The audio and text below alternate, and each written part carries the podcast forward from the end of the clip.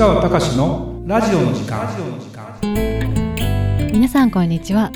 市川隆のラジオの時間。ナビゲーターの吉川良子です。この番組は株式会社国際不動産エージェントがお届けしております。市川さんこんにちは。はいこんにちは。市川隆です。えっ、ー、とね涼子ちゃん。はい。まあ僕はあのまあテレビをも見たりもしますけど、まあ、やっぱり YouTube を見る機会が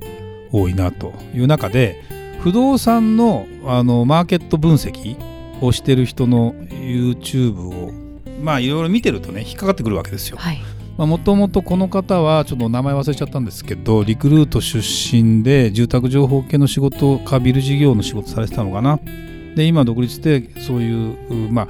ごめんなさいコメンテーターなのかもうマーケットの会社を作られてるのかちょっと分かんないんですけどその方の要は今首都圏のマンションの状況がどうなってますかとかいろんな話とかをこうコンスタントにこう更新してるんだけど結構ねバズってる動画があるわけ。要は回数視聴回数がものすごく多い動画があるわけ、はい、その時それはね暴落の前には何があったかっていうこと。例えばリーマンショックの前に何があったのか。バブルの前には何があったのかみたいなことなんかを動画がものすごくやっぱりね他の視聴回数からするとどうかな？30万ぐらい再生されたりしてるのかな、ね、他が10万もいってないと思うんですごいよね。でやっぱりね僕もねそれがものすごく気になるわけ。でなんでかというとその内容というよりもこの人がどういう経験をもとになどういう視点から話すのかっていうことなんだね。で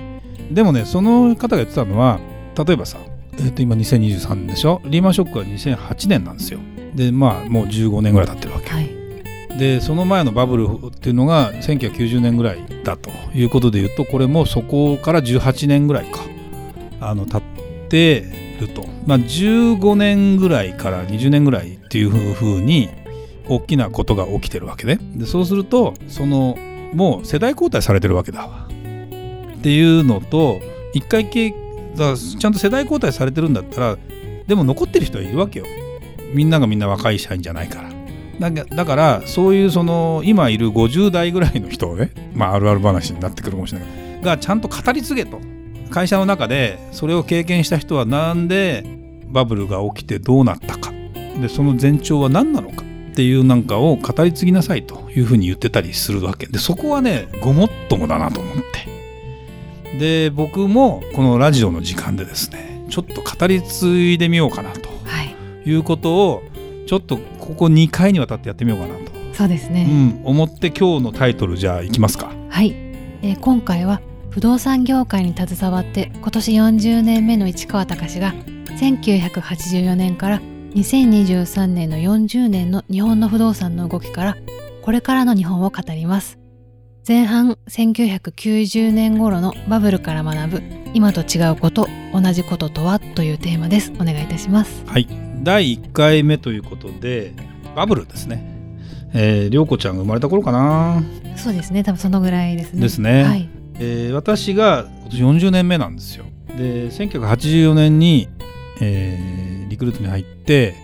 そのままあ不動産業界に携わって今も不動産業界なので2023年全うすれば丸40年と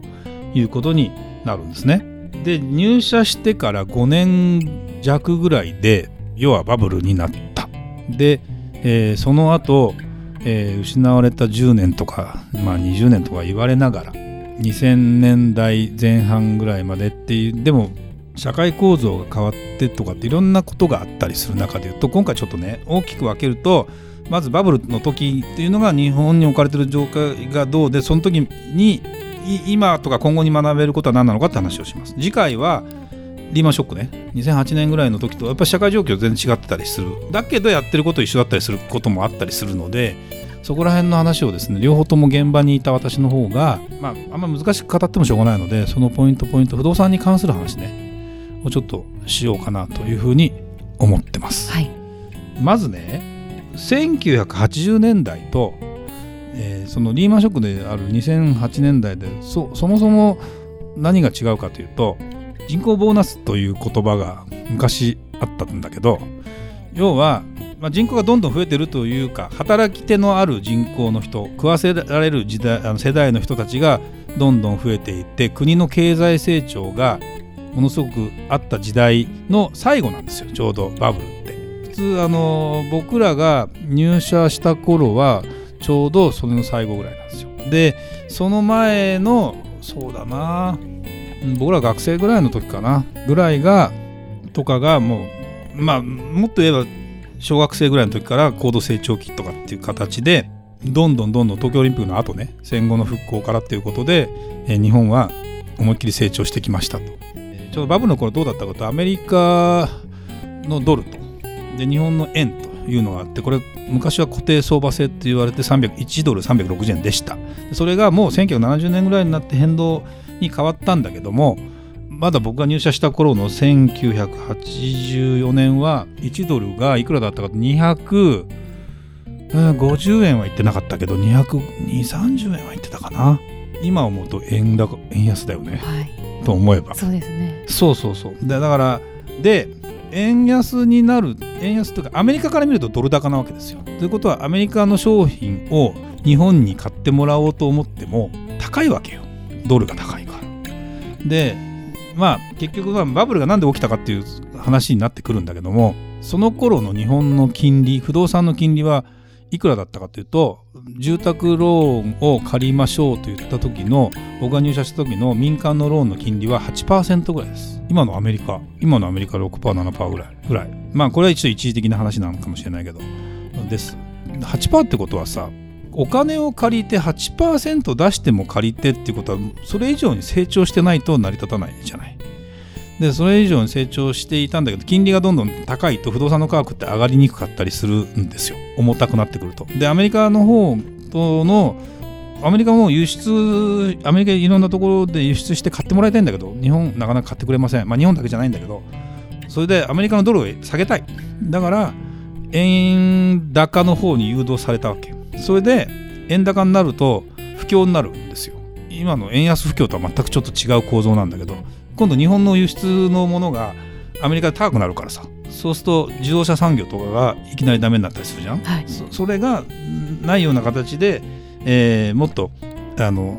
円高に触れたっていうことになった時に、えー、日本の政府は何をしたかというと金利を下げたんですよ。貸出金利とかねいろんな意味でね。でそうなってきた時にお金が金利が下がってお金が、えーまあ、ダブついたというかあの安くお金が調達できるようになった。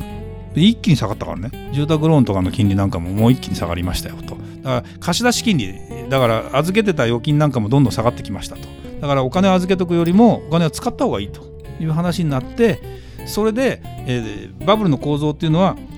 お金が調達しやすくなりました。で調達したらそれを設備投資に使って経済に回すかと思いきや前から何回も言ってるけどこれ変わってないんだけどお金のある人にしか基本的にお金はっていうのはなかなか貸してくれないのでお金のある人は余っちゃうのよ。余るとどうなるかと株株を買って、はい、不動産を買ってということになるんだよ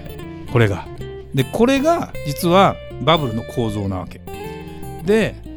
でもそれってね、えーと、昨今のコロナも一緒なのよ。だってコロナでお金がどんどん金利が下がってますどんどん借りましょうって言った時にでも結局困ってる人にもお金を貸すかって話もあるけどやっぱり銀行はお金のある人に貸そうとするわけ。あなるほど、うん、そうすると結局今とあんまり変わらない構図になるとそうすると不動産の価格って上がるわけよ。金利が下がってお金がジャブジャブいってとこれがバブルの正体なわけ。だからある意味一緒で株価も上がる。でただ、うん、実際そこで当時のバブルの当時と、まあ、今が何が違うかって話をすると日本全国どこでも値段がバッと上がった。田舎の土地も上がった。で今は高度成長期と違って高度高度成長期の終わりだったからもう郊外でもどこでもみんな値段がダメだったらあの都心が高くなったら郊外でもどんどん行くだろうと。そこで東北に通うだろうというふうに思っていたのがバブルの頃。でも今はさすがに人口も減ってきてるしそんなあの年も取ってきてるし遠いところに通えなかったりするからなかなかそこに関しては値段は伸びませんという状況が違ってると。これ大きな違いね。だからどこに投資しますかっていう話とあの実際に、えー、それで買ってくれるニーズがあるかって話はまた別なんですよ。でじゃあどうやって弾けたかっていうとバブルを弾けた時はやっぱこれもね、まあ、感情論感情論っていうのかな。マスコミの、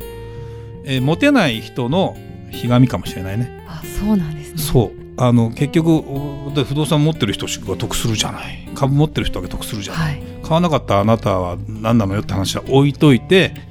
でこれはいかがなもんかっていうのはマスコミがあの結構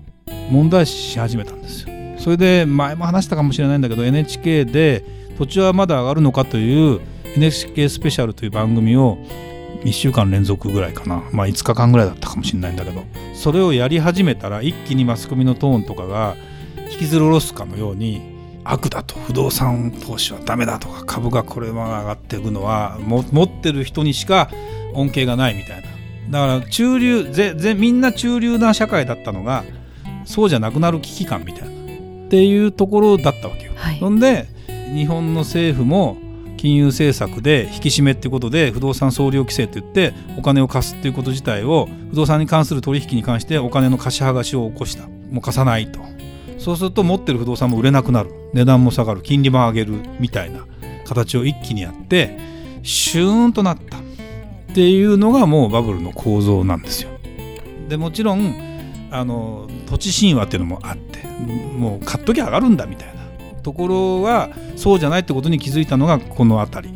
そこから日本は不動産を持ってれば値上がりしますよ将来のうんと自分の資産になりますよっていうトークが一気にダメになってでも20年間ぐらいデフレみたいな話になって持ってる資産が下がっていくという。でも今はさ不動産高いじゃないまたまあ場所によるけど。でもこれまた構造が全然違ってて今は外国人がそういうことを買いに日本に買いに来た日本は安いから相対的に見るとまだ。でも日本はバブルの時どうしたかというとアメリカのロックフェラーセンターのビルを三菱地所とかが買ったわけですよ。ドーンとお金。で逆に安いんだとアメリカの方がっていうやり方でやったけどまあ一気にそうやって弾けてお金がないんでもう撤退撤退っていう感じで。っていうような状況になっているのでバブルの時の構造っていうかまあ言ってみれば皆さんにあの覚えておいてほしいのはお金を貸しやすい状況になった時の不動産っていうのを不動産市況ってものすごくやっぱりいいから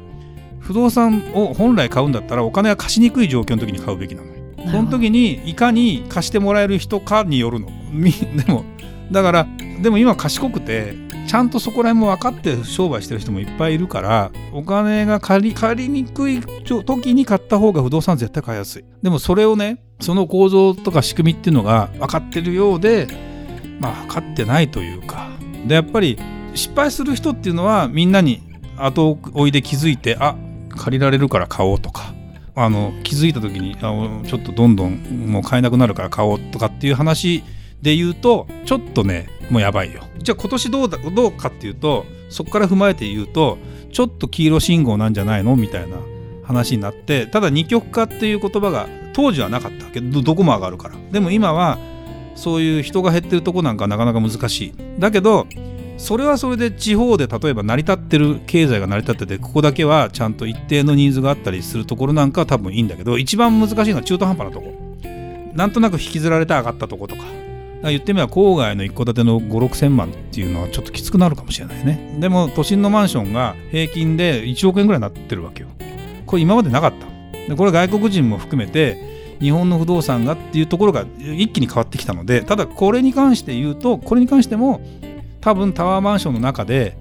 ここはいいけどここはダメみたいなパターンになってくると思うよ。本来の実力とかっていう話とかっていうこととかだから局面っていうことで言うと今年は多分いろいろ変わってきてるのかなっていう気がするのでまあバブルの頃から学ぶということを考えればまだまだその日本の金融政策が低金利で抑えてるから日本の不動産買ってはいいんだろうけどもなかなかですねここ何年かで何でもいいかなと思ってる状態とはちょっと違う。でこれバブルの時の経験で言うとやっぱプレイヤーがねどこにいて要は買う人がどこにいてっていうとこなんかはもう世界的な視野とかで見ていかなきゃいけないので僕のやってる国際不動産エージェントっていうのはやっぱアメリカが今どうなってます？オーストラリアはどうなってます？その時の為替がどうなってます？なんか見ながらも仕事してるので僕らの話ってちょっと説明が下手くそなのかもしれないけどものすごい説得力があるんですよ。なんでちょっとそんな視点でね見ていただければいいかなっていうことで、まあ、ちょっとあの一面での話しかできないんだけどとにかく今とまあ40年前ぐらいの話35年前ぐらいの話っていうことで言うと基本的な構造は似てるんだけど状況が違うというそんなことを今日はお話できたらいいなと思ってまずはお話ししました。また次回ねちょっとリーマンショックと今みたいな話もしたいなと思いはい、ます。ぜひ楽しみにしていていただければ嬉しいですね。ありがとうございました。それではまた次回お会いしましょう。